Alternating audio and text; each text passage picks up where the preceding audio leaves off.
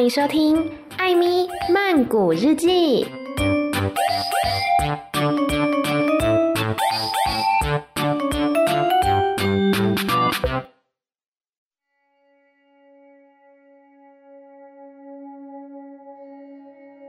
阿迪卡米娜卡来到了今天的艾米曼谷日记。今天呢是艾米看泰影的时间，那把握这个农历七月的尾声哈，今年呢一样要来带大家盘点一些泰国的恐怖片。但是我必须说，今年真的是让我为失望啊，为失望。去年呢，我记得有一部片非常的惊艳我，我对它是赞不绝口，叫做《暗夜天罚》，不晓得大家还记不记得？但是今年呢，真的是比较少让我眼前为之一亮的泰国恐怖片、鬼片，呃，所以今天比较像是一个吐槽的感觉，针对可能近期比较红的一些泰国的恐怖片呢，来做一点小小的盘点，算是帮大家排排雷啦。好，话不多说呢，就赶快开始吧。第一部呢，要讲到的是今年三月份台湾上的一部鬼片，叫做《Cracked》。泰文片名呢叫做 Pap Wat，也就是画像的意思。中文片名翻成凝视。这个凝啊是凝聚的凝，视呢是呃杀生的那个视，就是呃什么弑父弑母啊，很恐怖的那一个视啦。那它当然是取自于呃凝视这个字，就是看着的那个凝视的谐音哈。男主角是尼坤女主角呢是 Pet Chayanit。这个 Pad 呢，他曾经是有演出过像《绝境岛》，或是说之前也有介绍过的《Hate Tag》。仇恨标签，然后近期呢也有出演《P.S. I Hate You》，目前也在热映当中。好，那故事开始。凝视这部片在讲什么呢？讲说啊，有个女主角叫做小茹，她有个女儿，我们叫她妹妹好了。小茹呢正在为了妹妹的眼睛她的疾病而筹钱呢、这个妹妹她得了一个怪病，就是你如果不去治疗的话，她就会瞎掉。然后呢，小茹她没有钱嘛，然后妹妹的爸爸，也就是小茹的老公呢，好像。死掉了，反正就是让小茹非常的苦恼这样子。正巧这个时候，小茹的父父亲的朋友，我们叫他叔叔，就来跟小如说，小如的父亲，我们叫他老爷子好了。哎，说这个老爷子啊过世了。那这个叔叔呢，就叫小如说，哎，你赶紧回来吧。那因为呢，家里还有一些事呢是要你处理的。这个叔叔不是他的亲叔叔哈，就是他是呃老爷子的朋友这样子。于是小如便带着妹妹跟叔叔回到了老家，那这个老家里面呢，还有一个帮佣，我们叫他大婶。大婶啊，在这种房子里面工作已经几十年了。原来呢，这个小如他们家其实以前算是蛮有钱的，因为老爷子他是一个画家，然后以前算是蛮有名气的哈。但是显然呢，回到老家的小如，对于自己的父亲老爷子，还有这整栋房子的一切，都是非常反感的。可能以前有一些不是那么愉快的。回忆，所以呢，他一踏进这边，就是脸色就很差，就对了。那接着呢，这个叔叔就带着小如来到了老爷子放画作的仓库里面。结果在仓库里面有两张图，它是挂着布幕的。布幕一扯下来，哎，是两张美人图。左边那一张呢，是一个长发女子，非常妩媚的坐在椅子上面，盯着前方。然后身上啊，她是没有穿衣服的，但是好像有蛇。的那种图案一圈一圈一圈的围绕着她。那右边那一幅呢，是同样的那个长发女子，身上也是没有穿衣服，但是呢，这次她是站着的，而且身上也是有像蛇一样的这个东西哈，一圈一圈一圈的围绕着她，并且呢，嘴巴里面还延伸出一大片的红色图案，就像是花朵一样。那就是这两张图呢，好像据说现在是价值连城，因为叔叔说啊，做。作者的那一幅美人图呢，其实之前曾经被买走过，但是后来哎，不知道为什么买主全家上吊死了，而且呢，这个买主他上吊之前，他还特别交代，特别留下一个字条，说要把这幅画送到原画家，也就是老爷子这边去。然后结果好啦，现在呢，老爷子也死了，但是呢，哎，如今竟然又有人要高价来买下这幅画哦。那其实只要卖了这幅画呢，小如她就有钱来治疗妹妹的眼睛了嘛。所以呢，小茹她是有意愿要来再卖出这幅画的，只是说这两幅画目前受损比较严重一点，所以必须要做一些修复才能够卖。那这个叔叔就提议说啊，我有个儿子叫做 Tim，他是专门修复画作的，那我过两天就让他来修画。那另外一方面呢，呃，小茹是跟叔叔去仓库嘛，那另外一方面就剩下妹妹，也就是小茹的女儿跟大婶就留在那栋房子里面去。妹妹就遇上了怪事，她总。觉得好像有什么东西一直在呼唤着他，然后呢，就把他引到窗边去了。结果他到了窗边的时候，妹妹的脖子上面竟然凭空的多出了一条红丝巾。这个帮佣的大婶啊，看到红丝巾大惊失色，赶快呢帮妹妹拿下来，并且在晚上的时候，这个大婶就偷偷的拿着这个红丝巾，走到了离他们住的那个房子有一段距离的木屋前面，并且。且呢，把这个丝巾啊绑在那个木屋的门口。大婶嘴巴里面呢还念念有词的，看起来好像非常害怕的样子。结果当大婶要走的时候，却被那一条刚刚明明已经绑住的红丝巾给缠住了。好，画面又再切到了小茹这边。小茹啊，哎，做了一个噩梦。他就梦到说妹妹不见了，结果呢，在醒来的时候，妹妹还真的不见了。他就赶快跑啊，在这个房子里面找都找不到，然后呢，就跑到房子外面的那片树林里面去寻找。结果这时候呢，正好碰上一个年轻男子把妹妹背在背上给回来了。这个年轻男子自称叫做 Tim，也就是刚刚那个叔叔的儿子。他说啊，他是特别过来修复画作的，正好呢，在树林那边碰上了妹妹到。到处乱跑，就把他给带回来了。但其实妹妹并不是乱跑，她就是被某一些东西引到树林里面去的。好，那后来呢，这个 Tim 他因为要修复画作嘛，他就跟小茹呢再度的来到了这个放画作的仓库里面。结果 Tim 嘛，他就说他有一个惊人的发现，他撬开了作者那幅美人图旁边的一道裂痕。结果呢，那个裂痕这样一撬开，发现哎、一只眼睛浮现出来。当然不是真的眼睛啦，就是。画上去的眼睛，结果呢，他就继续把那个画作的裂痕撕开来，底下竟然有一层男人的脸，也是画出来的男人的脸。也就是说呢，这幅画它竟然有两层，而且诡异的是，画中的浮现这个男人的脸，正是之前买了画也上吊死亡的那一个富商。那提马他就说他想要弄清楚真相，这到底是怎么一回事，很扑朔迷离嘛。可是小茹呢，他他。却只想要跟妹妹赶快的离开这边，因为实在是太邪门了。于是这个 Tim 他就开车载着他们上路，就好死不死，半路的时候呢，车子就抛锚了，而且妹妹也一声尖叫，不知道被谁抓走了。那结果呢，小茹赶快下车去追啊，但是他下车的时候呢，就被一条红丝巾拖到一栋木屋前面，也就是之前大婶去绑红丝巾的那个木屋前面，他就看到说，哎、大婶正拉着妹妹做事要把她。推下井里面去。原来那一天啊，大婶在这个木屋前面就已经被一个女鬼威胁说，要她拿小茹母女的命来还。那这个女鬼是谁？然后跟小茹母女又有什么关联呢？这个我们后面再讲。那这个大婶她就一直要把妹妹推到井里面去嘛。危机时刻的时候，Tim 就来了，他从后面偷袭大婶，成功的救下妹妹。然后小茹啊就觉得说啊，这一切问题的根源都是那两幅老。爷子的画，所以呢，他就很生气的回到仓库里面，要毁掉那两幅画。结果这个时候，好巧不巧，妹妹鬼上身了，他就鬼上身呢，然后转过来对小茹大喊说：“这全部都是你害的！”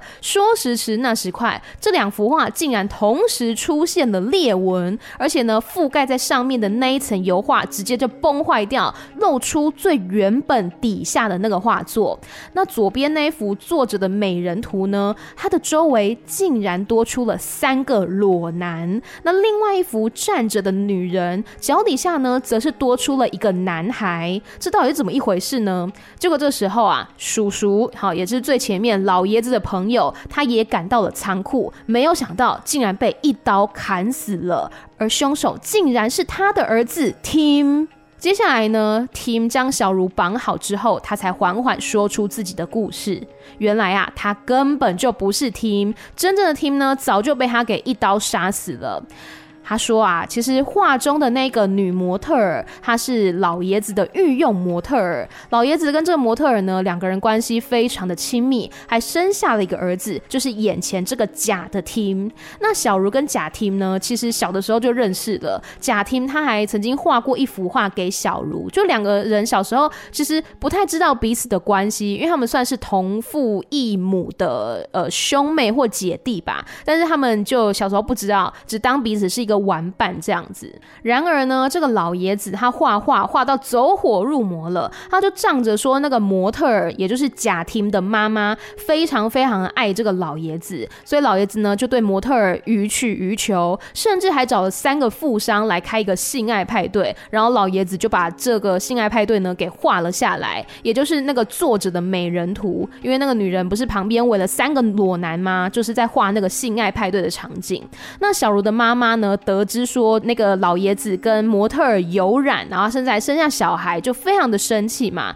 就找来了一个大师诅咒模特儿。他还告诫女儿小茹说啊，这个模特儿跟他的儿子都会妖术，你要离他们远远的。然后呢，只要视而不见，他们就没有办法伤害我们了。结果呢，过没几天，这个疯魔的老爷子他已经画画画到走火入魔了，他竟然把这个模特儿全身好都是脱光衣服，捆满了。红丝带，并且呢吊在空中，他想要把模特儿那一种已经濒死、介在生跟死之间的那一种状态呢给画下来。眼看这个模特儿啊就快要窒息了，贾 Tim 也就是模特儿的儿子看到之后，就赶快跑到模特儿的脚下，想要救模特儿。就这时候呢，小茹也正好出现在这个仓库的门口，也就是画画的那个场景。但是呢，小茹她并没有理会为贾婷的呼救，而是不断的默念着：视而不见，他们就没办法。伤害我，视而不见，他们就没办法伤害我。结果最后，这个模特儿就这样子窒息死掉了。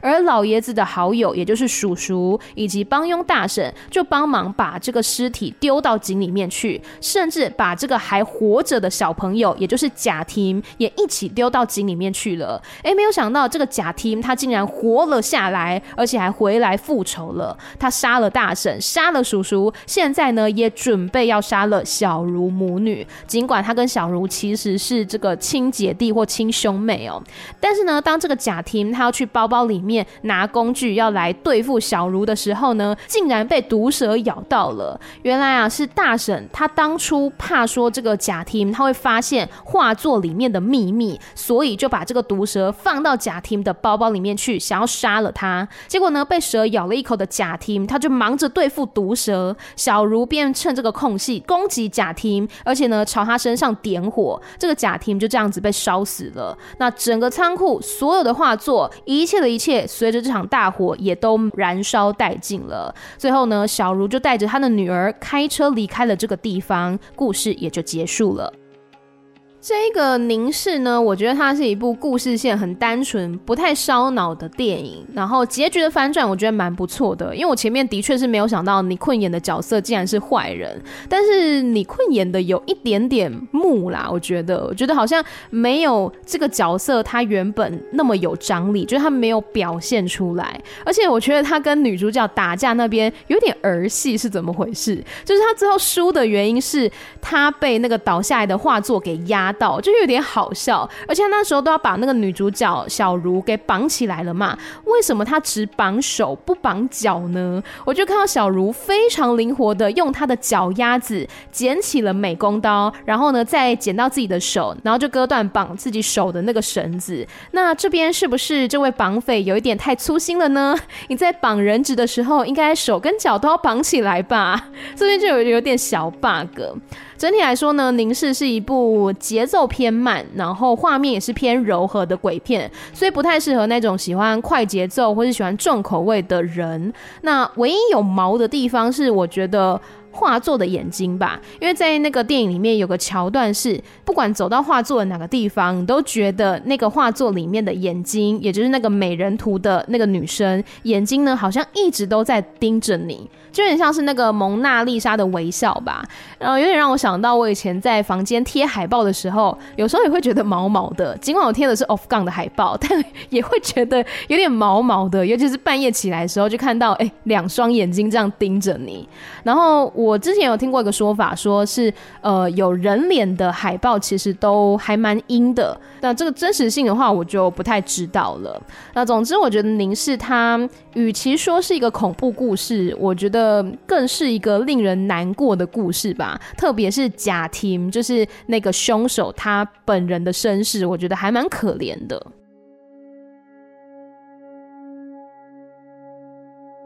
第二部呢，我要讲的是《猛鬼大学》第二学期，在今年五月份的时候，台湾有上映哦。英文片名叫做《Haunted University's Second Semester》，其中演员呢，其实都是熟面孔，包括 Jamie James，还有娜娜。然后 Three Man Down 的主唱 Git，以及呢像 BNK48 的 Music，还有像是 Bell，以及之前在 Bad Buddies 当中演学姐的那个演员，她叫做 Milk，她也有客串。我好喜欢那个学姐，她那时候出来的时候，我的那个雷达就有在响，太喜欢学姐了。总之呢，这个《猛鬼大学》第二学期，它是一个三段式的电影，主要讲述说是校园当中的一些怪谈呐，跟我们后面会讲到的。那个私立校园，呃，有一点异曲同工之妙。好，现在讲第一个故事。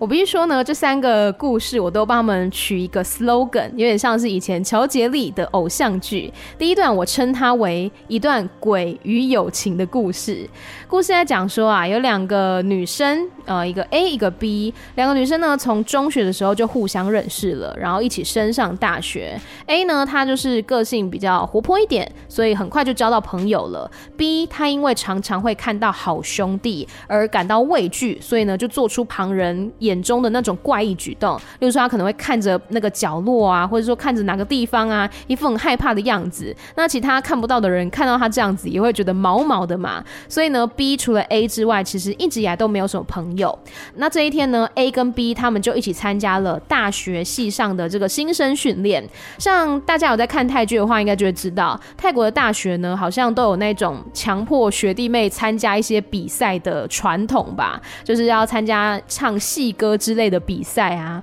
不然呢就会有一些很凶的学长姐出来。我大学的时候也这样子，就是那时候有一个文化杯比赛吧，就是那种唱唱校歌的，美其名说是要凝聚向心力，但是呃有些时候也是不喜欢被那种很凶的学长姐骂。好，然后我们回来这个电影，然后 B 呢，他就是因为看到练唱教室里面有鬼，所以他就一直很想要离开教室。结果这时候有个系上的大学长，就是那种大大大学。长他就很不爽啊，他觉得说，哎、如果我放一个学妹回去的话，那这样子每个新生大家都会想要回去啊，那我们的威严在哪里，对不对？所以他就不让这个 B 回去。但是这个 B 呢，他就还是很不舒服嘛，所以学长姐就让他先出去外面稍微休息一下，等一下再回来。那身为好朋友的 A 呢，自然也是跟着去了。然后结果后来呢，这个 B 因为有点冷，所以 A 回来教室帮他拿外套，就听到同学们在议论这个 B 哦，然后 A 就挺身而出说：“难道他看得到鬼？你们就不跟他当朋友了吗？”然后大家也就是不太敢说话，就不置可否这样子。因为的确可能很多人会对于这方面的事情有有禁忌或是畏惧吧，就不太想要跟看得到的人当朋友这样子。那总之呢，后来这个当 A 跟 B 一起回到教室的时候，B 又看到了练唱教室的天花板有一个非常恐怖的画面，一整间死掉的学生就在整间练唱教室的天花板上，正拿着他们的手。一拍一拍的打着节奏，并且一遍又一遍的唱着他们的戏歌，就在这一群活着的学生的头顶上。B 呢，因为看到了这一切，所以害怕的想要逃离教室，结果却被这个大学长给拦了下来。这个大学长呢，就质问全场的学生说：“有谁跟 B 一样相信这间校是有鬼的？”结果呢，当然全场没有人举手嘛，就连 B 的好朋友 A 也说他没有看到鬼，他不相信有。鬼这样子，就是等于说这个大学长他是当众让 B 难看就对了。他认为 B 他只是在找借口偷懒而已。那但是 B 呢，他实在是太害怕了，所以他就忍不住吐了出来。结果后来就跑到顶楼上面去。那 A 呢也追了上去，两个人发生争执哦。B 就质问 A 说：“你为什么不帮我说话？你为什么要说你没有看到鬼？”这下才知道，原来 A 跟 B 一样也看得到鬼，但是 A 他想要当一个正。正常人，因为以前在中学的时候，就是因为 B 这样子，他一直说他看到鬼，就导致两个人被排挤。A 不想要再被排挤了，他想要成为一个正常人。所以呢，其实 A 他也是跟 B 一样，看到一整间满脸是血还拍着手唱着歌的学生们，但是 A 还要假装自己没有看到。结果 B 呢，对 A 非常的失望，他就撂下一句话，他说。以后如果你看到我，请不要再假装你没有看见我。说着，B 就从顶楼跳下去，摔死了。而大学长呢，这时候也仿佛听到整间的鬼学生一起拍着手，一起歌唱着。再来呢，是第二个故事，叫做一段爱与梦想的故事，这是我自己取的啦。这个男主角啊，他是一个医学生。那这一天呢，他在宿舍里面，他听着要帮女友上架的 podcast 档案。那女友呢，也是一个医学生。他做的这个 podcast 主要是在讲一些医学生的大小事，像是有讲到说，哎，有什么样疾病的人不能当医生呢？例如说，像是严重的癫痫呐，可能会因为外在的刺激，例如说灯光闪烁等等，而引起。癫痫，这样会导致说手术的时候可能会发生危险，所以有严重癫痫的人可能就不太适合当医生哦。然后结果呢，这个男主角听着听着，发现说，诶，有个音档好像是女友特别留给自己听的。那个女友啊，就在音档里面说：“哎、男主角他就用一个说鬼故事的那个语气，就说啊，其实呢，男主角他在宿舍所睡的那个床位，以前曾经是另外一个医学生的，但那个医学生后来车祸死掉了，所以每一年呢，在考试完的某一天，他都会回到宿舍，要重新的睡在那一张床上。”那男主角在听这段话的同时呢，他旁边哎、就是那一张床，就是传说中那个鬼学长会回来睡的那张床。那隔天男主角他去拿了自己的健康检查报告，结果就发现哎、原来自己也有癫痫，也就表示说呢，他其实可能没有办法成为一个医生哦。那晚上这个女友啊，因为担心独自留在宿舍的男主角会碰到这个鬼学长，所以就到这个男主角的房间陪他念书。但是呢，这个男主角一方面怕遇到鬼，一方面呢也不知道怎么跟自己的女友说自己有癫痫的事情，所以整个人非常的心烦意乱，就跟女朋友吵架了。那不知道过了多久，男主角呢他就是睡着又醒来，醒来的时候女友已经不在他的身边了。而当他要去找女友的时候呢，女友的这个手机打也没有人接。然后就在这一刻，男主角听到。房间外面突然传来了阵阵怪声，于是他就决定赶快火速的离开这个房间。他也怕是那个鬼学长回来了嘛。但当他要离开这个房间的时候，却被走廊一闪一闪的灯光给影响，引发了癫痫，整个人呢跌到了地板上，没有办法走路，所以他就只好慢慢慢慢的爬回房间的床上。结果呢，他在房间的时候，突然听到房间外面有一声刹车声，还有一个撞击的巨响，以及突然出现在窗户外面的影子，这个男主角呢就心生畏惧了。他想，一定是那个鬼学长回来了。结果啊，这时候他房间的门慢慢慢慢的被打开，还有呢，在桌上的台灯也开始一闪一闪。传说中的那鬼学长果然回来了，他回来睡他的床位了。结果呢，鬼学长就看到男主角他之前不小心弄掉了他的医学生徽章，于是非常生气，所以就开始了这个人鬼追逐战。这个鬼学长就不断的在追逐男主角，但因为男主角呢，他癫痫发作嘛，所以他一直是处于一个在地上爬的状态，在逃难哦。而最后呢，这个男主角他终于逃出宿舍，天也已经亮了。男主角拿出了手机，打给女朋友，诚实的告诉女友说，其实自己患有癫痫，可能没有办法当医生了。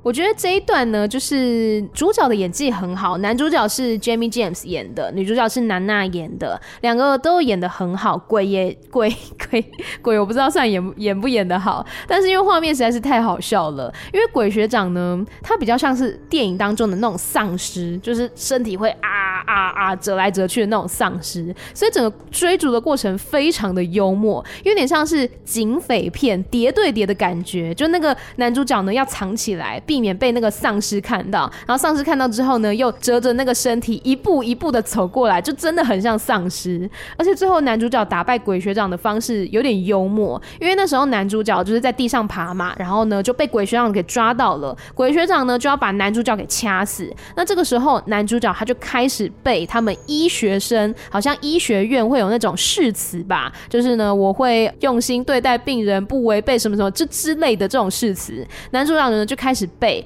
然后就感化了鬼学长他的内心。没有错，鬼学长他也曾经是一名想要悬壶济世、想要救人救难的一个医生，所以呢就在这个男主角他一边背这个誓词的过程当中。鬼学长呢，就慢慢松开了双手，然后内心的良知也被唤醒了。于是男主角呢，就这样子逃了出来。我就觉得这个打败鬼的方式相当相当的幽默啦，不是用符咒，也不是用什么样的法术等等，就是背一个医学院的誓词，然后呢就打败了这个鬼学长。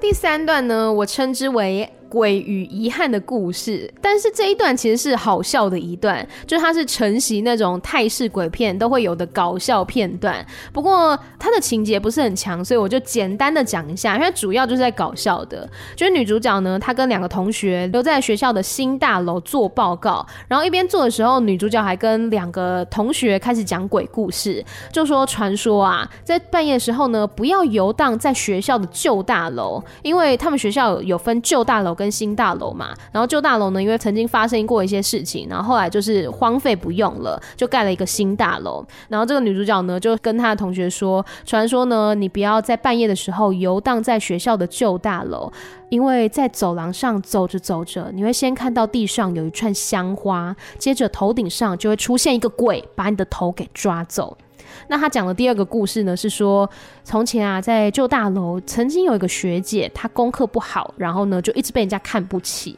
她就一直一直努力，想要考过考试，撑到毕业，但最后她还是失败了。所以呢，她就在其他同届同学的毕业典礼那一天跳楼自杀了。之后的每一年，每当到了毕业季，总是会有应届毕业生莫名其妙的死掉，大家都觉得是那一个学姐的诅咒。然后这个女主角讲的第三个故事是说，以前在旧大楼呢，有一个老师，他因为心脏病发，结果却找不到他的药，然后就死掉了。就是女主角在做报告的时候呢，同时跟她的 两个同学在讲这三个在他们校园里面的鬼故事，这样子。那这时候另外一个人登场了，就是呃 Three Man Down 的主唱 Git，他在里面呢是饰演一个外送员，同时也是女主角的朋友啦。而且在里面实在太好笑，他的那个手机响起来的时候，手机铃声就是 Three Man Down 的那个《粉豆埋》那一首歌曲，我会觉得超级有亲切感。那总之给这个角色呢，他是没有读到大学毕业的，他目前是在担任一个外送员。然后那个女主角呢，是他朋友嘛，女主角呢就叫这个，我们就叫外送员好了。女主角呢就叫这个外送员送东西去新大楼给他，但外送员呢却跑到了旧大楼去，而且在旧大楼里面，刚刚讲的那三个故事里面的鬼，在走廊上拿人家头的那个鬼，还有呢，呃，跳楼自杀的学姐鬼，以及心脏病发的老师鬼，这个。男主角全部都遇到了，但是好笑的就是男主角全部都不觉得是鬼，他还很自然的跟他们互动聊天，还以为说呢，哇，这个同学脸色这么差是因为身体不舒服，然后呢吐出一些黑色的东西是因为吃坏肚子了，这个就是一个笑点所在，就是他们明明是鬼，但是男主角呢就哎、不觉得他们是鬼，还跟他们很正常的互动，但是后来当然是有发现说他们其实是鬼啦。后来经过种种的一些故事，就从旧大楼跑到新大楼去了。中间呢，就是一番人鬼追逐嘛。不过结尾的确是有点意外的疗愈，因为男主角呢，就是那个外送员，他帮每一个鬼都完成了一个生前的遗憾吧。例如说呢，那个在走廊上面的鬼，他不是一直要拿走别人的头吗？结果呢，这个外送员他骑着摩托车，他就戴着安全帽，故意不把下面的那个扣子给扣上，骑过去的时候，那个。拿头鬼就拿走了那个安全帽，也也算是圆了他的一个遗憾。还有那个心脏病发的老师鬼，后来男主角呢就把那一瓶不见的心脏病的药也拿给了老师。就连那一个因为没有毕业而跳楼自杀的鬼学姐，她当时呢已经快要掐死女主角了，男主角还是非常淡定的跟这个鬼学姐说：“哇，学姐，你们这个科系这么难读，但是你可以一直坚持到这边，真的很了不起耶，我很为你感到骄傲。”然后后来呢，他也让这个鬼学姐穿上毕业袍，然后还帮她拍了毕业照，也算是完成学姐她想要拍毕业照的一个梦想啦。这段我觉得其实真的是蛮可爱的。可以说呢，在这个故事里面，鬼的形象其实不是那么恐怖，只是说他们心中都有些遗憾，想要去弥补。那最后这个男主角可以帮忙，让他们放心的完成遗憾，完成这个梦想，离开人世。我觉得也算是功德一件啦。这部《猛鬼大学》第二学期呢，我觉得就是。呃，演员演技都非常好，可是剧情或是画面就不太 OK，很容易出戏。所以你如果要一个鬼片的角度去看的话，我觉得算是不及格吧。可是如果你一个剧情片或是以人道关怀的角度去看的话，其实还算是不错的。就是整部电影跟鬼，我觉得比较没有关系，鬼比较像工具人，因为主要呢都还是在于那个角色他的成长，他从这件事情当中学到了什么事情。所以鬼呢，就变成一个工具人，一个媒介这样子。然后，所以就是一个看完之后，你会觉得哇，好温暖，好有人道关怀的一个鬼片哦。然后我有看到很多人问说，诶，那这个是第二学期嘛？那猛鬼大学第一学期是在哪里呢？它的确是有第一学期，那时候其实没有叫第一学期，就是叫猛鬼大学而已，是在二零零九年上映的电影。我是还没有看啦，那我找机会会补起来的。但的确也让我想到说，好像。各地的学校都会有一些自己的鬼故事，特别是历史悠久的学校，越是有鬼故事。像因为像我高中呢，读了一个非常年轻的学校，好像我好像是二十一届的吧，就是二十年而已，非常短，就不太会有一些什么恐怖的流传的传说。但是我读的大学呢，算是历史悠久，然后也曾经有一些鬼故事。我们大学最著名的一个传说就是湿水宿舍了，就是我们分成山上跟山下校区嘛，然后在山上校区的宿舍呢，就会有一些比较上面的话会是研究生，然后下面一点的话就是一些大一大二的学生这样子。那总之呢，有一年就是有一个体弱多病的侨生，好像是马来西亚的侨生，他呢就是住在我们山上的男生宿舍里面，结果啊，因为那时候好像室友们。们都回家去了吧？就在寒假的时候回家。那乔生呢，他就自己留在他的房间里面。结果呢，等到开学的时候，大家回到宿舍才发现，这个同学竟然已经死掉了，而且应该是寒假刚开始没有多久就死掉了。所以他的死亡时间非常的长，整个尸臭呢都已经蔓延出来整个宿舍了，非常的臭。而且他的那个尸体啊，也是紧紧的粘着他房间的那个床板上面。所以那时候。是必须要把整个锯掉，然后连着尸体一起抬走这样子。所以呢，后来这个寝室据说啦，就少了一个上铺的床位。那听说呢，我们学校为了掩盖这个尸臭，就在整栋宿舍都装上了排风机，并且把门牌整个打乱，以免说引发学生的恐慌。而在这之后呢，就传说常常会听到在这个男生宿舍的走廊有人在咳嗽，或者是拆药包的声音。据说就是那一个死掉的乔生学长，这算是我们学校一个比较著名的传说。还有另外一个，我不知道算是传说还是一个谣言，就是我们学校有一栋大楼叫做综合大楼。综合院馆，然后其实我本人很不喜欢那个地方，就是很多人都说那个地方蛮阴的，我是没有什么体质啦，只是那个地方我觉得灯光很昏暗，很恐怖。有一次我好像是晚上的时候，然后要从那个众院回宿舍吧，就回家这样子，然后那个地方就真的是半夜灯都关掉的时候，只剩下那个紧急出口的灯，紧急出口灯又是绿色的，你就整个觉得非常的诡诡异，非常 creepy。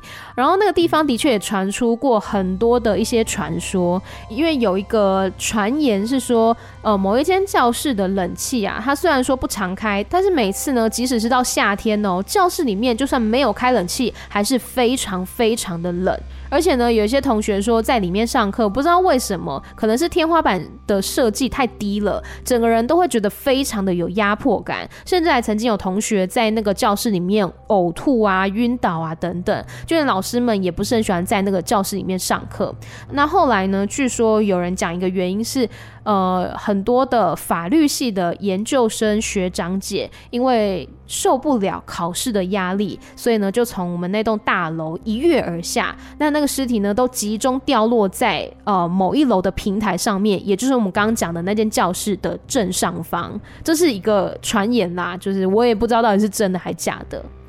然后呢，也有一个传言，这都是传言，都是传言，大家听听就好了。有一个传言说，我们学校的那个综合院馆，然后在新建。前的初期阶段，好像原本是说要设计成八卦的形状，是想要辟邪纳福嘛。结果后来呢，似乎是跟厂商之间，学校跟厂商之间有发生一些问题吧。所以为了报复呢，厂商就把这个楼顶设计成倒八卦。原来正八卦呢，它是辟邪纳福；倒八卦的话，那自然是一个相反的效果嘛，可能会招来一些有的没有的。所以后来就也有很多人说不喜欢在纵院里面上课，因为很常迷路。的确，纵院的那个格局是。我觉得真的算蛮蛮难走的，我也很常在里面迷路，即使是白天，但那也有可能是我自己是路痴。但总之呢，很多人都的确不喜欢在纵院上课，或者说呃电梯会停错楼层啊等等的。据说呢是因为这个盖成倒八卦的缘故，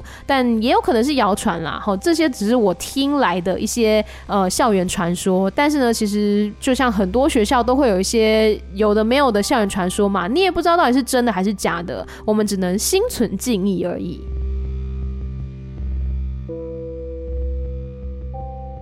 第三个呢，我要讲到的就是私立学校鬼话连篇。呃，英文的片名叫做《School Tales the Series》，这个月 Netflix 刚上的影集哦，总共有八集，里面的演员呢，其实也都是老面孔啦，包括说 Mark，还有呢 BNK 的 Janice，以及 Sam、Chimon 等等。那我本来是怀着很大的一个期待来看这部剧的，结果老实讲，我还蛮失望的。嗯，我们以下先介绍两集，我觉得在这八集当中是值得推荐的集数。那其他如果大家有兴趣的话，就可以自己去看看了哈。我要先讲第六集，因为有呃，我要推荐是第五跟第六集，但是我决定先讲第六集。第六集的主题叫做午餐 （lunch），它的主演呢是 Don，就是那个 Minx 乐团的吉他手。Don 呢，在剧里面的名字叫做 Gon，那他是一个校园 YouTuber，专门揭发一些校园里面的真相。那最近呢，校园里面最夯的一个话题就是，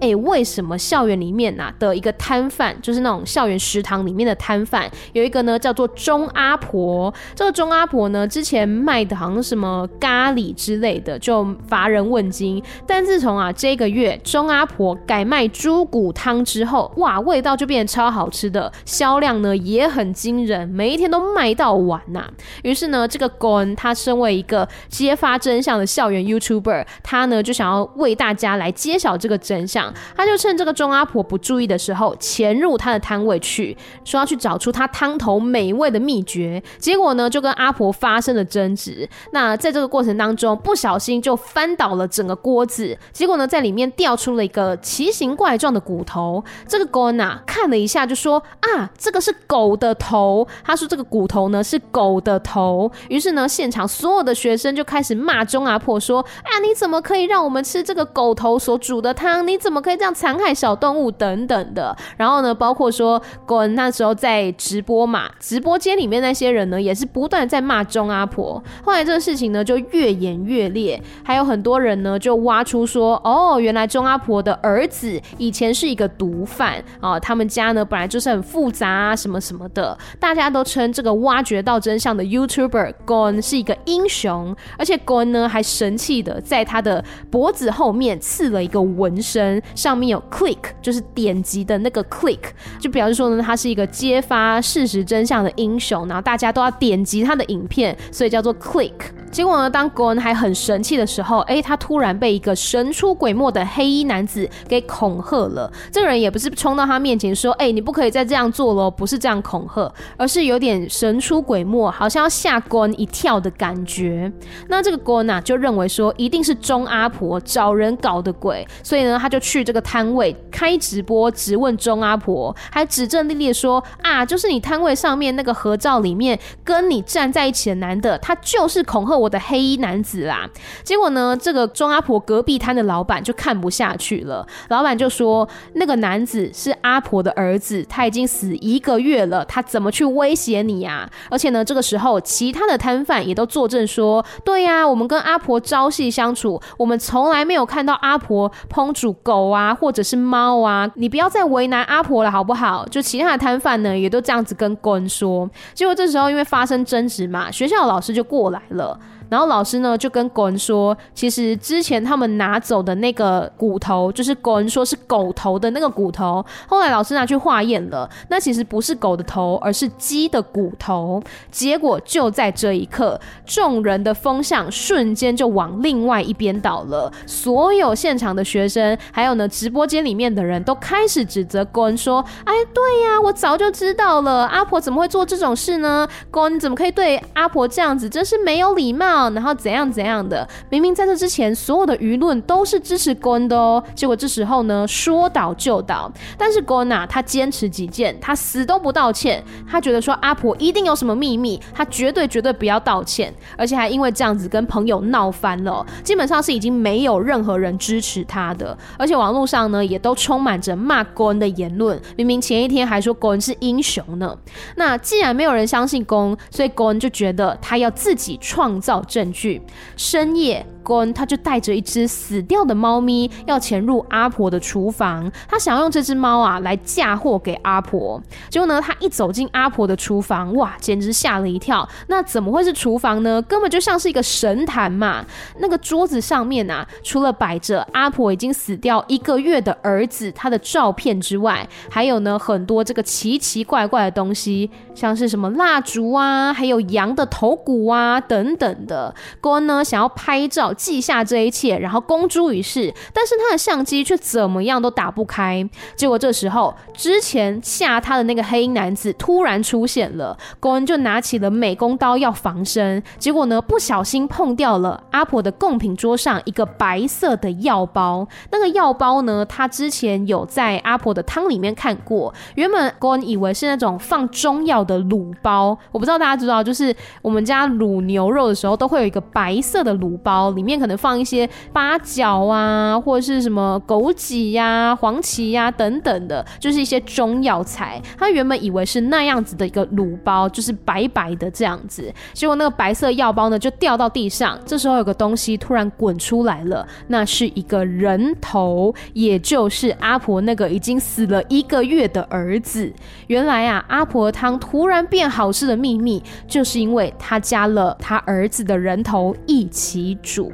这个时候，阿婆也回到了她的厨房里面，手上还拿着刀。而得知阿婆秘密的公呢，自然就凶多吉少了。隔天午餐时间，大家一边讨论着，哎，这个公不晓得去了哪里呀？之前呢，叫他跟阿婆道歉，他都不要，现在啊，一定不知道躲到哪里去了。大家正一边讨论着公，一边品尝着阿婆卖的这个美味猪骨汤，直到发现汤里面有一块肉。肉上面的图案正是 Gon 脖子背后的刺青，上面写着 “click”。故事到这边就结束了。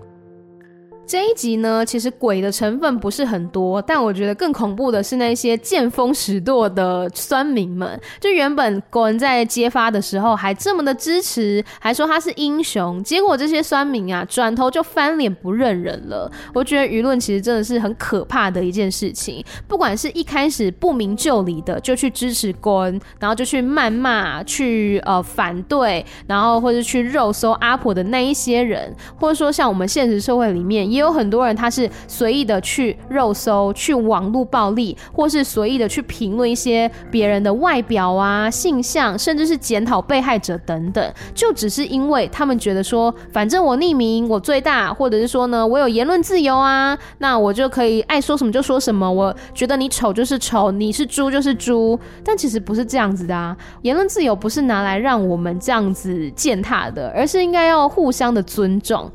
我就觉得每一次只要在啊一些某一些论坛，然后看到让我觉得血压很高的言论，就会觉得很心寒啦。而且有一些是可能已经发生了很遗憾、很难过的事情，然后底下还是会有人讲一些风凉话的。我觉得你能不能设身处地的为了别人想一下？如果今天是你发生这种事情，那别人对你讲这么难听的话，你会开心吗？对，希望网络酸民们可以收敛一下吧。接下来呢，第二个要推荐的是第五集，第五集叫做《无头教师》。这一集呢，也是走一个好笑的路线，地点呢是发生在一个男校，然后里面的主角是由《娘娘腔日记》里面那个 Golf，就是那个胖胖的、很可爱的男生，他的名字呢其实叫做冰崩。冰崩他是一个非常可爱，然后举手投足都很有喜感的演员哦。他在这一集当中呢是反串扮演一个女教官，一个很严格的女教官。然后因为这个教官他非常的严格嘛，所以其实大家都不是很喜欢他。然后这一天，女教官气冲冲的跑到学校的食堂里面去，质问食堂阿姨什么时候才要还钱。然后校长呢就过来劝架啊，就说：“哎呀，不要这样子啊，大家都是好同事啊。”结果呢，这时候又被女教官骂，原来还这个校长呢也欠女教官钱哦。最后是在帅哥老师的劝解之下，女教官才离开的。但是呢，当女教官走出食堂的时候，发现学校的墙壁上啊，竟然被人贴了一整排的这个肖像画，就是这个女教官的肖像画，来取笑她。而且呢，还放了一个恶作剧的包裹，吓她一跳。原来是两个学生，并跟 team。女教官发现了之后呢，就体罚了这两个学生，让他们都觉得很不甘心，一定要想办法呢报仇回来。结果这个警卫大叔啊，就告诉他们说：“哎呀，君子报仇，三年不晚呐、！”哈哈哈，就是一个有点诡异的笑声这样子。但是这两个学生呢就没有听进去，他们还是决定要报仇。所以呢，他们就在晚上的时候潜入了女教官的房间，准备要装鬼吓她。结果呢，竟然在这个女教官的房间里面看到了没有头的女教官，反而是他们自己被吓了一大跳哦。隔天呢，他们才知道，原来啊，这个女教官不知道是被谁杀死了，而且呢，还是头跟身体分离的分尸的那种残忍手法。结果呢，昨天晚上那两个学生看到那个无头女教官的时候，吓了一大跳，不小心把手机掉在现场了，只好再回去捡。虽然呢，他们隔天找了一个小和尚。跟他们一起进到了教官的房间里面去找手机，结果啊，才在教官的房间里面发现，哎，自己之前恶作剧画的那些教官的肖像画，其实啊，教官都有一一的看过，而且呢，还写了很窝心的评语，例如说颜色画得很好啊，或者说呢，线条很流畅等等的。他们呢，才回想起过去的种种，感受到说，教官虽然很严厉，但他其实是一个好老师。结果这时候呢，他。们之前就遇到了女教官鬼，正确来说呢，是只有女教官的身体，因为头不知道被凶手丢到哪里去了，所以呢，这个女教官的身体只能用肢体语言跟这两个学生对话。那经过过了种种的纠结跟沟通之后，两个学生还是决定要帮这个女教官找回她不见的头。那他们有几个嫌疑犯，第一个嫌疑犯呢，就是食堂阿姨了。他们本来以为教官的头啊，一定是藏在阿姨的摊位里面。结果哎，竟然没有。那二号嫌疑犯呢，就是鬼鬼祟祟的警卫大叔。他们认为这个头很有可能被警卫大叔藏在了储藏室里面。而最后呢，他们也的确在储藏室里面找到了头，但是真凶却不是警卫大叔。结果呢，在储藏室里面的动静引来了杀害女教官的真凶他的注意。而且这个真凶啊，准备一次把这两个学生给干掉。原来真凶竟然是帅哥老师，因为当时呢，被女教官发现这个帅哥老师正在性侵害学生，于是帅哥老师一不做二不休，就把女教官给杀了。故事的最后呢，在那两个学生、还有警卫大叔以及终于找回头的女教官他们的通力合作之下，终于将这个帅哥老师给绳之以法。故事到这边也就结束了。这个故事就是很好笑、很温馨，甚至有一段呢，我觉得非常的棒，就是有一段是那两个男学生他们在浴室一起洗澡的时候，然后就突然玩了一个梗，就是那种 BL 剧里面常常会有的，在浴室里面一起洗澡深情对望的戏嘛，他们就有稍微的致敬了一下那个小段落，我就觉得嗯，有一点小小的那个小鹿乱撞。然后另外一个好笑的点就是那个无头老师、无头教官的比手画脚，而且呢，那两个学生那一种有点憨憨的，又很可爱，然后又很守信用的个性，我觉得都非常加分。整体来说呢，我觉得这一部《School Tales the Series》就是私立学校，嗯，我觉得与其说是鬼故事。更让我想到的是那个转学来的女生，就是禁忌女孩，因为他比较多说的还是那一种因果报应啊，或者说做人不能心存歹念啊等等的，比较像是这样的感觉，跟鬼比较没有这么直接的关系。然后，但是你如果说要把它拿来跟转学来女生比较的话，它的特效跟情节都比不上，而且呢，私立学校还有一个中二感，整部片都有一个。中二感，例如说有一集我真的觉得好好笑，我都觉得这一集是来搞笑的吧。好像是第二集吧，那一集呢是 Mark 跟那个 BNK 的 Janice 他们主演的。那一集的主题呢就是诅咒。那诅咒的方式是什么呢？就是把你要诅咒的对象他的名字写在自己的脚底板，然后一边踩着地板一边念咒语。先不说他们写的其实是小名，所以呢，呃，可能全国很多跟他同一个小名的这个人都会受到诅咒。例如说他可能写 Amy。全国叫 Amy 的人，全世界叫 Amy 的人，可能也都会跟着受到诅咒。然后呢，再者是把诅咒写在脚底板，太好笑了吧？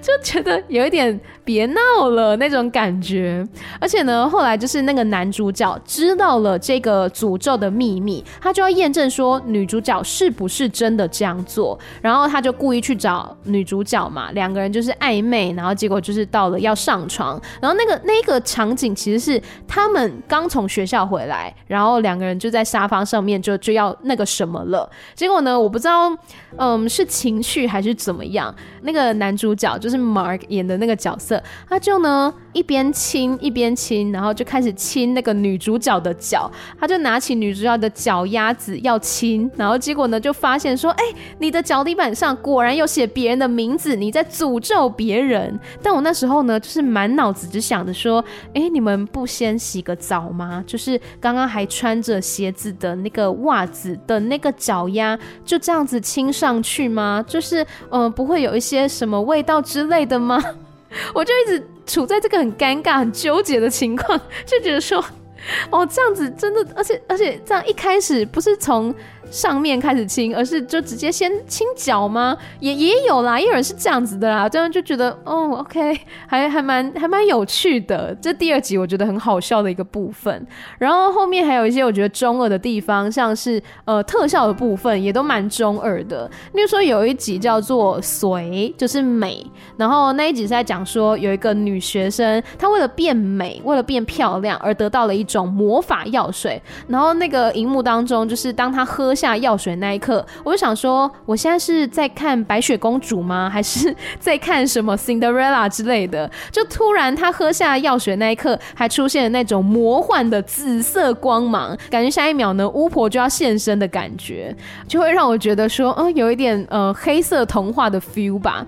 那另外讲到鬼的，它的特效。也蛮一般的，就没有很吓人。除了大概第四集吧，第四集呢，那个伐，我很喜欢的女演员伐，她演一个学校的女图书馆员，我觉得她的那个造型超级漂亮。然后后来呢，她变成鬼的样子，也让我印象比较深刻，因为她的造型呢是。呃，有一个怪物，它是直接掰开那个女主角的嘴巴，还有肚子这样子长出来，就是那鬼呢从人的身体这样钻出来的感觉。那一幕我觉得蛮吓人的，但其他就还好这样子。整体来说呢，我觉得私立学校这一部剧情节逻辑上基本上是换汤不换药的。你可以看到每一集的那个逻辑几乎啦，几乎百分之八十是相同的。一开始就是要么起冲突，要么被霸凌。里面几乎每一集的人都被霸凌，哎，我觉得 有必要这样子吗？先不要这样子好不好？就要么是起冲突或被霸凌，然后接着呢就会有这个魔鬼出现。他不一定是真的魔鬼，他可能是一个鬼，或者说校园的一个传说。说，像是呢，刚刚讲到那个诅咒嘛，你只要念咒语，然后把对方的名字写在脚底板上，就可以诅咒对方；或者说呢，你只要喝下这个药水，你就可以变漂亮，都是这样子，好像有点跟魔鬼做交易。然后第三步呢，就是达到目的，他可能是比如说自己讨厌的人死掉了，或者说呢，啊自己真的变漂亮了，或者是讨厌的人不再找自己麻烦了，等等的。那最后一步呢，就是那个魔鬼又来找自己讨回代价，例如说，哦，我前面诅咒别人死，那现在呢，魔鬼要来让我死了，或者说呢，我前面变得漂亮，那但是魔鬼要我付出代价，就是我要做什么做什么做什么，就是一个蛮老套的剧情。对，就大概都是换汤不换药，先起冲突，然后跟魔鬼做交易，然后达到目的，最后呢，诅咒又反噬到自己身上，大概就是这个流程。而且我说几乎每一集都在霸凌嘛，他是很没有逻辑的就开始霸凌，有点像是校园恶霸那一种啊，我就看你不顺眼，我就是不喜欢你，我就是不爽你，我就是要欺负你这样子，就是你会觉得说带点脑子好不好？那或者是他有一些很重复的呃元素一直出现，例如说尖叫，或者是那种恶魔或鬼魂的低语，就是啊，沙拉瓦艾米这一种感觉，就是有点像是我都会说是哈利波特里面那个爬说语，有没有？Harry Potter，大概是这种感觉，就是他每一集很多都会一直出现这样子一个耳语的呼唤，或者说什么来自天花板的神秘力量，从天花板上面呢掉下一个东西，或者说你在天花板上面找到了一个神秘的诅咒的箱子等等的。就是大概角色都出来之后，你就会知道后面要怎么演的那一种。然后另外可能也是因为这部剧大部分是发生在校园当中嘛，所以蛮多社群媒体的元素，例如说按赞的数量啦、follower 啊，还有呢直播、酸民等等。就我觉得反而是更加体现说人才是最恐怖的，鬼其实不恐怖，人呢他可以为了自己的流量、为了自己的利益都不择手段。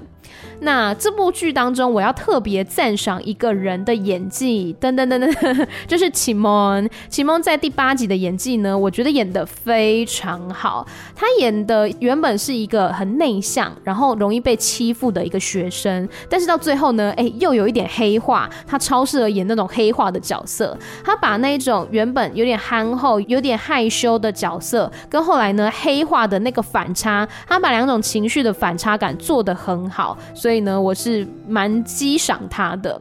总之，这一部私立学校告诉我一个道理，就是不要欺负别人，也不要跟魔鬼做交易。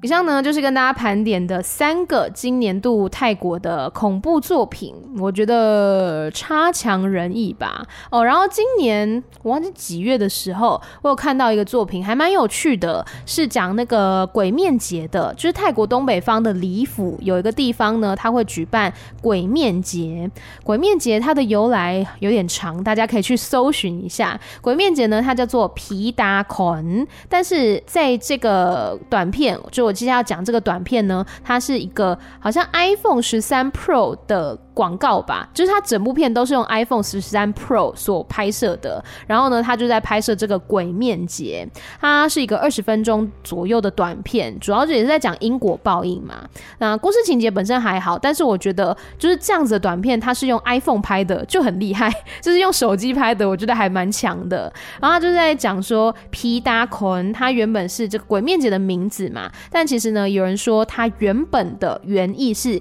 皮丹坤皮。单坤就是鬼跟着人，但实际上是不是这样，我也不知道。那我把链接放在节目资讯栏里面，大家有兴趣的话呢，也可以去看一下。鬼面节它是一个泰国东北部的那种佛教的一个庆祝的节日，然后全部的人呢都会戴上那个鬼的面具，这样子。我其实那时候本来在泰国的时候有点想去，但后来因为时间的关系，然后呢再加上疫情的关系，所以那时候就没有举办。那另外讲一下，我们刚刚讲了很多泰国的嘛，讲一下台湾的好了。台湾今年不是有那个很红的恐怖片《咒》吗？我终于看了，而且呢，我非常的喜欢。因为如果有看我去年推荐的那个《暗夜天法》，就知道它跟《暗夜天法》基本上是同一个路数的，就是我很喜欢的那种元素，有恶心猎奇的邪术啊，然后呃没有鬼，但是呢人心比鬼还可怕的那一种，就是我非常喜欢这种感觉，就是那种有点恶心的 creepy 的猎奇的 feel。然后我觉得咒比较恐怖的一个点是。它是真人真事改编的，我觉得这个就有点毛毛的。这个咒的真人真事呢，据说是呃在高雄的一家人家中呢有父母亲，还有四个二十多岁的子女，所以父母亲大概可能四五十岁左右吧。然后呢，在二零零五年的二月份，四个子女当中年纪最小的妹妹突然 key 档，然后声称说她是被三太子附身，然后而且呢跟家人说在台北工作的那个大姐。她有生命危险，她一定要立刻回家。所以呢，这个母亲就赶快的带她的长女，也就是这个大姐回老家。但是这个大姐呢，一回家睡觉就梦到她被性侵，她觉得是被鬼性侵的。直到呢三月初的时候，有一天这个长女她接完一通电话之后，就开始 key 档，她就自称说她是菩萨，她是观世音菩萨，要为大家呢消灾解难，所以她就开始来殴打自己。那时候家人呢带他去哪边？收金啊什么的都没有效，结果呢之后他们家的人也一个跟着一个的 key 档，有的人说自己是玉皇大帝，有人说自己是王母娘娘、七仙女等等的。总之呢，一家六口不断的相互残杀，包括说互殴啊，拿着拐杖互打啊等等，甚至呢拿点燃的香烧在对方身上，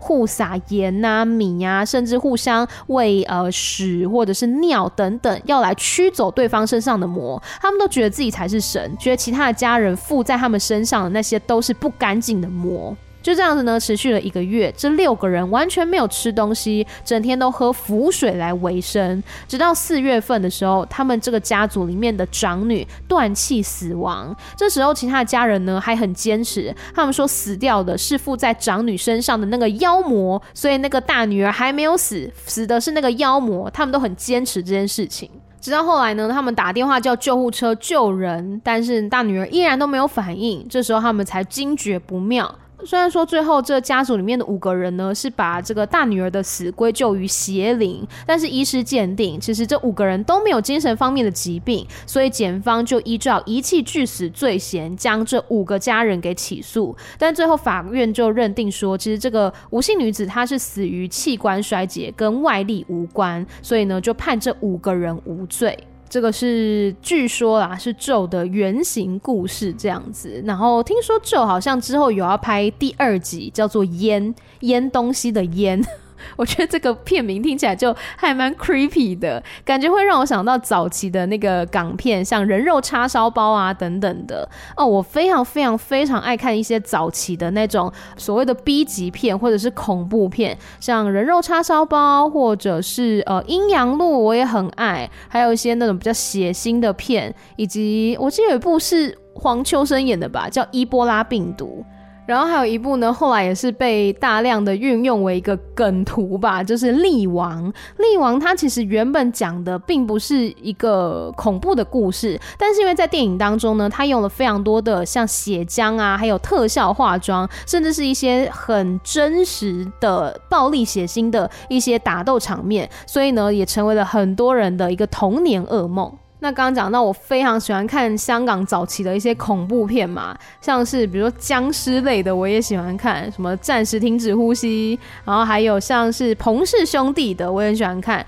例如说像见鬼系列都很好看，他们要去找出可以看见鬼的方法。我记得我小时候看的时候真的很害怕。例如说，他有一个是讲说，你双脚打开，然后呢头向下弯，从双脚中间看过去的，就会看到鬼，然后。我记得我因为这件事情，我小时候呢都不敢做这个动作。例如说洗头的时候，我可能是弯腰洗嘛，然后那时候呢我都不敢睁开眼睛，因为我很怕我这样双脚开开，然后弯腰，我会不会看到什么东西？所以就小时候很害怕。然后例如说像阴阳路，阴阳路早期我觉得很好看，但是后面就有一点嗯好笑。后面可能因为太多续集了，所以玩不出新梗吧。像早期都还是邱礼涛导演的那一阵子的时候。我都觉得是好看的。但到后面呢，就是可能风格不一样吧，我就没有那么喜欢了。阴阳路系列里面，我印象最深刻的应该就是电影院。虽然电影院那个桥段，我觉得好像很多电影都曾经有用过。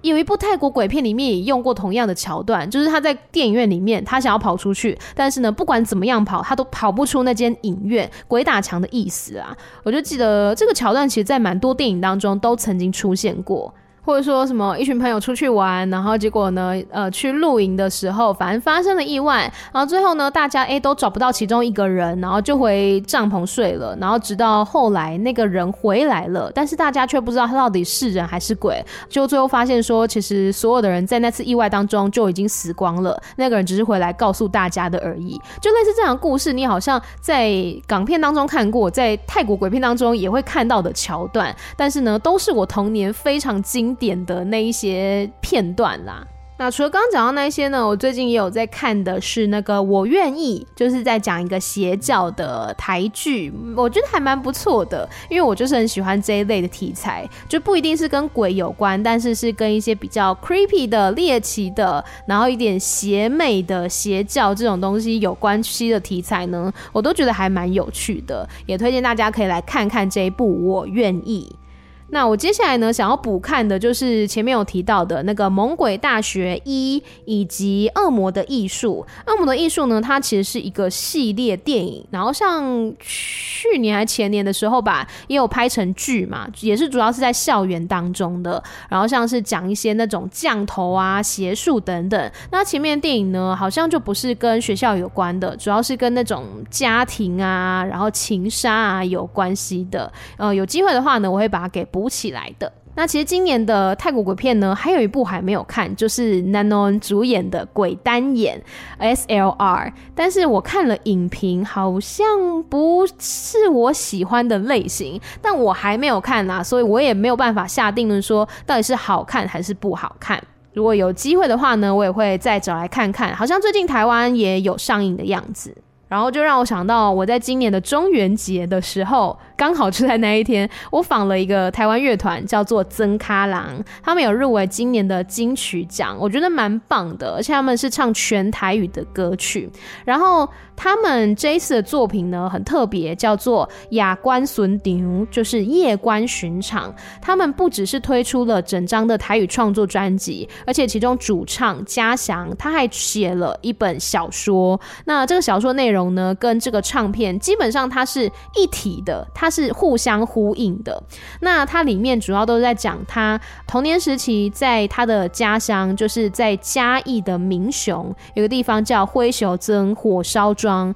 发生了一些有点奇幻的故事。有一些可能是他真的有看到的，有一些也许是他想象出来的，是一个虚实交错的故事，有点像乡野传奇的感觉。作品当中的这个名字“雅观”，夜观是谁？呢？夜晚的夜，观是官方的官，夜观他他说是一个他想象出来保护孤魂野鬼的这样子的一个算阴神吧，因为我们常会比如说尊崇一些阳神，比如说土地公啊，他可能是保护人类之类的，我也不知道，不敢乱说。但是他想象出来的夜观，他是来保护阴魂野鬼的。那可能他们比如说想念家人的时候，就带着他们，引领他们回到家中去看家人一眼，这样子。感觉起来好像是一个蛮有人情味的阴神哈。那这集的访问还没有上，如果之后上了会跟大家说的，应该是九月份的时候会上。而且呢，我是首度挑战几乎全台语的访问，所以我自己也当时也蛮紧张的啦。但还好最后呢，算是有顺利的结束这样子。其实像《夜观巡场》这个作品呢，它讲到很多是乡野传奇嘛，然后就是有那种比较超自然的、超现实的东西。我从小就非常喜欢这类的故事也好，或是这类的传说。所以像比如说那种类戏剧《蓝色水玲珑》啊，《台湾风云起》啊，或是什么《台湾灵异档案》啊，我从小就超级爱看。就是对于这种比较超自然的东西，或是民间。传说我都非常的有兴趣，因为他们其实不一定会很可怕，有一些可能也是温馨的，或者说像我们刚刚前面讲到的那些故事一样，它或许也可以告诉你一些做人的道理等等的。那不过我个人跟超自然的连结或是感应倒是没有那么强啦，只是有些时候真的。我觉得蛮妙的，就是我会因为一些征兆吧，生活当中的征兆，而不去做某些事情。例如说，我今天可能很犹豫，说我到底要不要出门，我已经在犹豫了，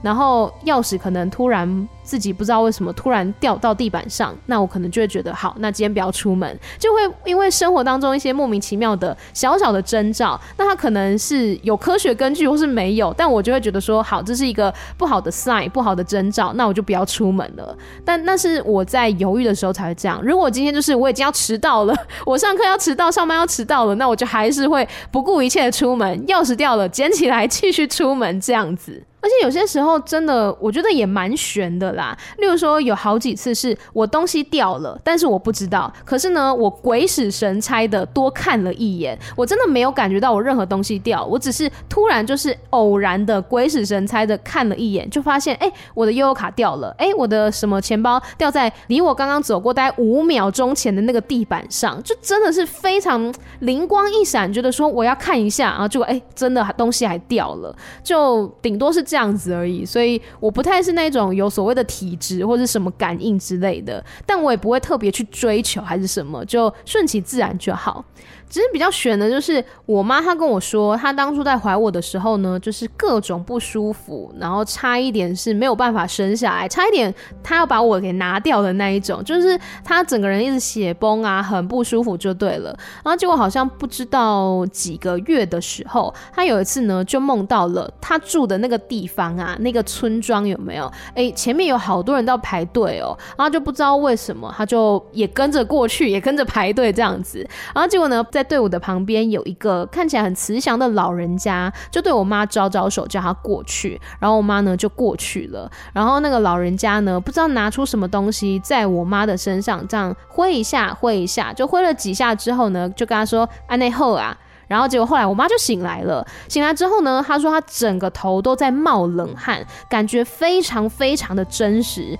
仿佛身上呢还有刚刚就是被挥过的那个味道跟痕迹这样子。然后后来她说那个护士，因为她那时候住在医院嘛，护士就跟她说：“你刚刚有出去吗？”啊，我妈说没有啊，我都在医院里面。护士就说：“你的身上有香的味道，拜拜那个香香的味道。”然后说也奇怪，就是从那之后呢，她。就没有再不舒服过了，就没有再像之前那么严重，血崩啊，然后一直想吐啊之类的，就是整个状态稳定了很多很多。就是他这样讲起来是蛮玄的一件事情呢，就觉得哎、真的假的酷哎、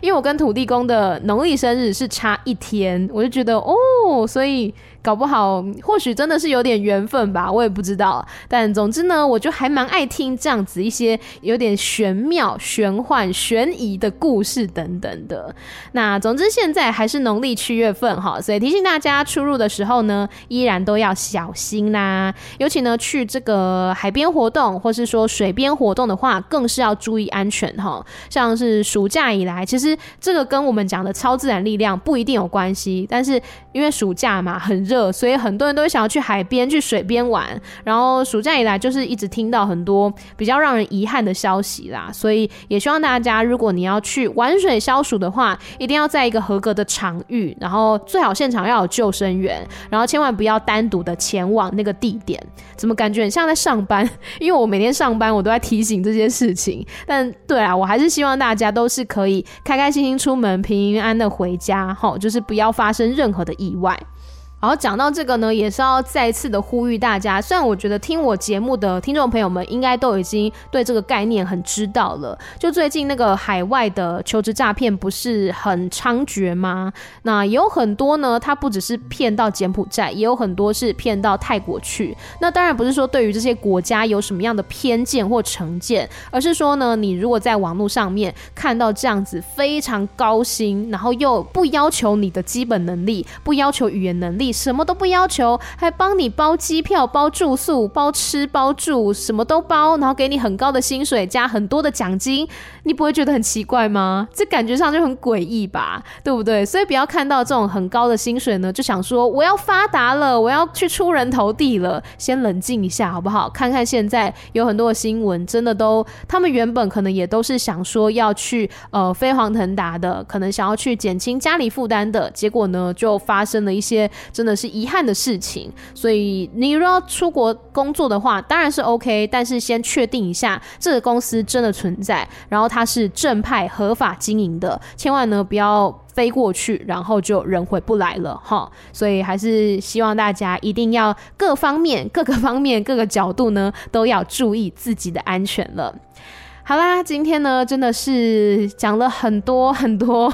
这个内容，但是就很可惜啦，今年没有看到哪一部让我真的比较满意的鬼片，就觉得有一点小小的失落。当然，如果呢你有看到今年或者说之前的作品也 OK，你有觉得哪一部恐怖片不一定要有鬼的，就是恐怖啊悬疑的片，有觉得很不错的话，都欢迎推荐给我好吗？我真的很热爱看恐怖片，所以大家呢可以来。我的不管是 Podcast，你可以搜寻艾米曼谷日记，或者是我的 Instagram Amy 太太 M Y T H A I T H A I 都可以找到我。那也欢迎你呢来收听我的另外一个译文访问的 Podcast，叫做人云亦云，亦是艺术的艺。好啦，以上呢就是关于今年的泰国恐怖片的介绍。不晓得你有没有比较喜欢哪一个作品呢？都欢迎在私讯告诉我喽。那我们就下次节目再见啦！祝大家出入平安，拜拜。